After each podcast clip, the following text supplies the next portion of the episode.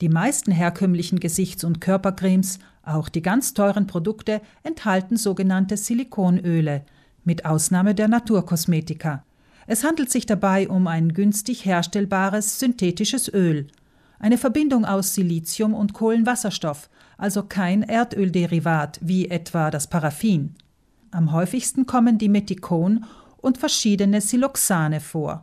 Sie bilden auf der Haut einen Film, der diese geschmeidig macht und als angenehm empfunden wird. Silikonöle werden vor allem von der Naturkosmetikindustrie an den Pranger gestellt.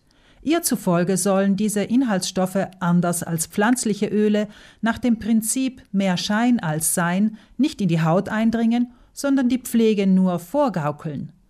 Der Primar der Dermatologie im Krankenhaus Bozen, Klaus Eisenle, sieht die Metikon hingegen als eine harmlose, ja nützliche Substanz an.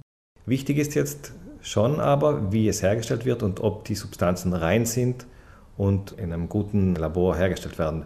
Wenn sie nämlich verunreinigt sind, dann können tatsächlich äh, hauttoxische Substanzen oder allergene Substanzen enthalten sein.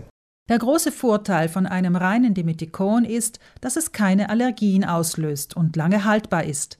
Es werde sogar in der Medizin verabreicht, um Blähungen entgegenzuwirken, sagt Eisenle. Allerdings sei Dimethikon nicht für jeden Hauttyp geeignet. Die Wirkung von Silikonen ist ein inertes Öl, das besonders gut geeignet ist für sehr trockene Haut, nicht jedoch für feuchte und schwitzende Haut, weil dort kann es tatsächlich ein bisschen die Poren so verstopfen. Bei sehr trockener Haut hingegen, auch bei Menschen, die ganz dünne Haut haben, dort findet sich auch häufig das Dimethikon, da es die Haut nicht nur geschmeidig macht, sondern auch einen Rutschschutz ausübt. Dadurch kommt es eben weniger leicht zu Abschürfungen und eben auch zu Druckgeschwüren. Das heißt, diese Inhaltsstoffe haben schon ihren Sinn.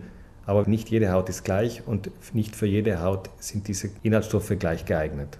Cremes, die auf rein pflanzliche Wirkstoffe zurückgreifen, seien im Prinzip ebenso zu empfehlen, sagt der Dermatologe.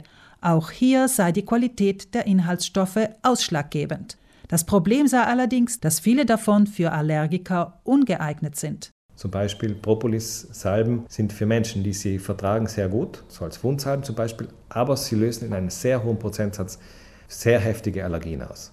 Wichtig ist zudem, dass die Verpackung der Naturkosmetik deren kürzere Haltbarkeit berücksichtigt, denn deren Rezeptur verzichtet in der Regel auf klassische Konservierungsmittel. Produktbehälter mit einer Pumpe, die keinen Kontakt mit Sauerstoff zulassen, vermeiden, dass die Creme nach ein paar Monaten oxidiert. Auf die Frage, was er als Dermatologe für Cremes empfehlen würde, die nicht allzu viel kosten, sagt Eisenle, das Allerwichtigste in der Pflege wäre den Hauptstressfaktor unserer Haut zu eliminieren, das ist das Sonnenlicht. Das heißt, eine gute Anti-Aging-Creme hat vor allem einen hohen Lichtschutzfaktor. Das bedeutet nicht, dass sie teuer sein muss. Im Gegenteil, oft sind auch billigere Sonnencremen sehr gut geeignet.